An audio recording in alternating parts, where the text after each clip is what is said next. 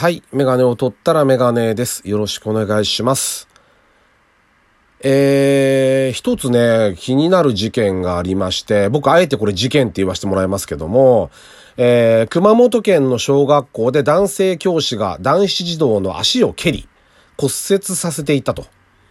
で、運動会の練習中に3年生の児童2人が喧嘩をしていたと。そのうちの1人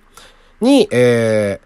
暴力を振るったわけですけども、40代の男性教師が、えー、一人の男子児童の足を蹴り、太ももの骨を折る大怪我を負わせたと。で、怪我を負った児童は手術を受け、現在も入院中。で男性教師は市の教育委員会の聞き取りに対して、蹴られる痛みを分からせようと思ったと。反省してると。言うんですよ。これ違和感ないですかね？これ、事件ですよね、全然。あの、名前も全然先生伏せられてるし、学校の名前も出ないし、この人、警察じゃなくて、市の教育委員会の聞き取りに対して答えてるんですよね。こんなの全然ダメですよね。学校の先生やっぱりね、僕、前から、ずっと前の配信から言ってますけど、これ問題ありますよね。教育委員会も問題あると思うし、僕はそんな詳しくないけど、あの、くわ、その、事情に詳しいわけじゃないですよ。あの、先生の。で、先生たちって今大変な思いしていろいろこう一生懸命頑張ってる中、まだこんなのがいるんですよ。こんな先生。先生っていうのももう嫌なんですけど、はっきり言ってこう、こういうやつは。もう40代の男性教師って僕の世代ですよね。で、散々、うんと先生たちに暴力を受けてきたはずなんです。僕の世代だったら。ね？あの、殴られる。蹴られる。市内で引っ叩かれる。もう散々パラ、鼓膜が破けた生徒がいたとか、そんなのをしょっちゅう聞いてた時代だったんですよ。で、僕は非常にそれが不満だったんですよ。嫌だったんです。いちいち細かいことですぐ手を出してくる先生。ボールペンで頭を突き刺してこようとしたりとか、ね。そういうことを平気でする人が、分厚い本で頭引っ叩かれたりとか、でも、お前が悪いんだろって言われたら、まあ僕にも問題があったんでしょう、きっと。だけど、当時を思っても、どんなそんな些細なことでも、非常にその暴力を振ることがもう当たり前になっていた時代があって、その頃に教育を受けた先生なわけですね、この人。40代の男性教師。それがなんで、太もも大腿骨の骨をですよね、多分、おそらく、を折る、折るほどの、手術をしなきゃいけないほどの大怪我を負わせる。この感覚が全く理解できないんです。だからこの人は、はっきり言って、こういうね、暴力振るう人って、もうね、癖になってるんでダメだと思いますね。先生なんてのはもう持ってんのほか。あの、絶対になっちゃいけない職業であると思うし、一般社会でも、冗談でも頭を、例えば後輩の頭を引っ叩く先輩とか、そういう人がいると思いますけど、あの、まあ、今の若い人たちはわかんないけど、そういうのって、あの、僕はそういう人見たことあるけども、あの、一般社会でもこういう人って、あの、ダメですよ、絶対。うん。あの、暴力を、振るうことに抵抗がない人っていうのは、あのまあ、おそらく問題があるんじゃないかだと思いますよね。だこれね、もうぜひ事件化してもらって、あの、教育委員会の聞き取りなんかじゃなくて、ちゃんと警察を通してもらって、あの、この人は、あの、何？日本の法律にのっとったやり方で、あの、処罰されるべきだと思いますね。はい。あの、子供が悪い、悪いんだろう、クソガキだったんだろうとかって言ってるような意見も結構ありましたけど、相手がどうあれ、こんな、こんなのありえないですから。絶対に。絶対にありえないとか絶対にしてはいけないですよね。どんなに相手が、子供が、どんなクソガキでもやっちゃダメなんですよ。もう、そんなのはもう昔から分かってることで、それをするために先生になってるんだから。だって。だからこの人ね、40代男性教師なんて言わずにきちんと名前も公表して、えっと、ちゃんと、えー、なんだろう、裁きを、法の裁きを受けるべきですね。これ僕しょっちゅうこれ、あの、配信で言ってますけど、あの、僕は一貫してそう思ってますね。はい。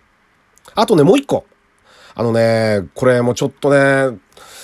あの、富士スピードウェイなんですけども、あの、ドリフトコースってのがあるんですよ。多分土屋圭一さんが監修したのかな。で、そこでね、観客に突っ込んで男性重傷っていうニュースがちょっと、えっ、と、いつだろう、昨日かな。入ってきて、で、まあ、いわゆる柵のないところを、移動中に柵のないところ歩いていて、で、車に突っ込まれちゃったんですね。45歳の男性が、えー、20歳の子に、の車に当たっちゃったのかな。でもね、これサーキットなんで、あそんなところ歩いてるとこ、人が悪いとかっていう人も結構いるんですけど、まあ、もしかしたら、ドリフトっていうのはもともと発祥がストリートの発祥のものなので、まあ、コースの安全設備が若干甘かったのかもしれないし、なんかどうやら移動中っていうことなんで、もしかしたら、まあ、見るポイントを変えようとした、して、たまたま柵のな切れてるところを渡ってたところに突っ込まれたのかもしれないんで、これまあもう何とも言えないですけどね。とにかくこれもうレースは、えっ、と、見る人もそうだし、走る人も気をつけるしかないっていうことですよね。これはね、とにかく命が無事だったんで、まあ良かったんですけども、富士スピードウェイ自体はね、あの、え、っとね、いつ、は、え、っと、今年の8月かな？に、え、っと、事故があったんですよね。1コーナーで多分ブレーキがなくなっちゃった、ブレーキがなくなっちゃったって言い方、あれ、あの、ちょっと、あれ、あれなんですけども、あの、なんて言うんだろう。効かなくなっちゃった。うん、いう状態だったんじゃないかって言われてんですけど、フランス人の会社役員の方が、えっ、と、亡くなってるんですよね。で、こういうこともあるので、で、まあ、今の車ね、すごくスピードが出てしまうので、で、ブレーキトラブルっていうのも実際、まあ、プロのレーシングドライバーなんかだと、結構ね、あの、まあそういうことがあっても、なんとか命は助かるように当てるような、あの、なんて言うんだろうな、最善の回避能力とかっていうのをこう、やっぱり持ってるんですけども、スポーツ走行中なんですよね。だから、まあ、普通のその辺の人よりは全然運転上手い人なんだろうけど、やっぱりこう、ブレーキ抜けなんかしてしまうと、そういうことがあると、いうことですよね。だから、あのー、まあ、モータースポーツ安全にはなったけれども、あの、走っていてそういう事故に遭ってしまうこともあるし、えっ、と、観客として見ていて、まあ、これはドリフトの観客なんで、またちょっと、意味合いがね、さ、サーキットのコースで、観客席で見てるのとはまたちょっと違う話なんで、あのー、比べることはできないんですけども、見るのであれば、やっぱり自分の身の安全を第一に、きちんとした、見るべき場所で見る。で、走る人も、やっぱり、そういう事態があり得るので、あのー、なんて言うんだろうな。もう、あとは気をつけるしかないですよね。メンテナンスもそうだし、うん。あの、本来自動車っていうのは非常に楽しいものなんですよ。のはずなんですよ。だから、あの、本当事故とかね、そういうことがないように、あの、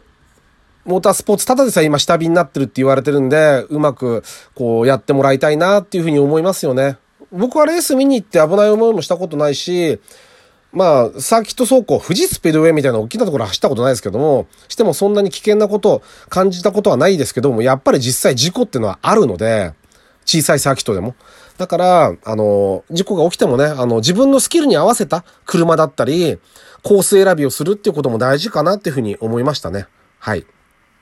えというわけでですね、第154回ですか。えっ、ー、と、ラジオにメガネ始めたいと思います。よろしくお願いします。はい。でですね、えっと、あ、あと一つ。僕、毎年、そう、あの、毎年っていうか、いつも言ってたんですけど、10月の頭、うん、頭ぐらいかな。ちょっと1ヶ月ぐらい遅いですけど、タイヤ空気圧、皆さん見てます？スタッドレス変える前に、もう今外かなり寒くなってきたんで、空気圧下がってるはずですから、見た方がいいです。あのー、空気圧チェックは、絶対にしといた方がいいので、ぜひしてください。はい。あの、スタッドレスにね、もう変えちゃうよって思うかもしれないけど、まだ多分1ヶ月ぐらいは夏タイヤ使うと思うんですよね。あの、まあ、地方によると思いますけども。だから、あのー、空気圧チェックだけはしといた方がいいかなと思います。10月に入ったらね。ちょっと今だと遅いぐらいなんですけど、僕もあの、空気圧チェックはしました。はい。やっぱり下がってましたね。寒くなると下がるので、あの、その辺のチェックはしといた方がいい、いいかなっていうふうには思います。はい。で、えっとね、公用車の話を以前したじゃないですか。センチュリーの話。センチュリーを買ったら猛バッシングされてるって話をしたら、その後になってなんかテレビであっちこっちやっぱあれが火種になったのか、すごいんですよね、あの話題が。で、もう、どの県、どの県、どの県とかってどんどんどんどん話が出てきて、で、今国会議員の公用車についてもかなりニュースになってましたね。年間20億円でしたっけ？あれ、これから出ますね、多分ね。で、あのね、ネットで見てたら各都道府県の公用車って、あの、出てるんですよ。で、値段と車種が出てて何県何って。これちょっと、あの、探してみればネットで出てると思うんですけども、やっぱりね、センチュリーは多いです。で、その他増えてきてるのが、やっぱりね、まあ、レクサスの LS。LS っていうのは一番大きいやつで、いわゆる昔で言うセルシオなんですけども、LS はあれ、あれ、ハイブリッドがあるんで、おそらくハイブリッドを選んでるんだと思います。で、センチュリーも値段が2000万円級のやつは、今の現行型なんで、これもハイブリッドですね。あと増えてきてるのが、えー、やっぱり、まあ、この間もちょっとお話ししたアルファードであったりとか、あとね、やっぱプリウスが、あの、意外と増えてるかなって印象ですね。クラウンなんかもあるんですけど、クラウンはおそらく 4WD が選べたりするんで、その辺も関係してくるのかなっていうふうに思いますね。と、とにかくね、トヨタが多いですね。す、すごく。で、あとは燃料電池車の未来だったりとか、ハイエースってところもあるんですよね。栃木県。面白いなと思いますけどね。あと、カローラってところもありましたよね、どっかね。なんかもう寄付されたんだかで、えっと、それを使ってるっていうところもありました。まあ、松田、やっぱり広島は松田ですね、CX8。まあ、これなかなか高級車ですけども、あのー、まあ、こういうのも含めて、あのー、無駄がないようにというか、あんまり大切にしないで、あのー、どんどんどんどん使っていただくのが一番いいかなと思いますね。うん。ただ、あんまり高級な車は正直もう今の時代には合わないかなとは思います。プリウスでもね、十分じゃないかなって、リーフっていう電気自動車もありますし、日産だったら。なんていうことをちょっと思いましたね、一覧目見ていて。だからちょっと気になる方はご覧になってみてもいいかもしれませんね。はい。というわけで、えっ、と、メガネを取ったらメガネでした。ありがとうございました。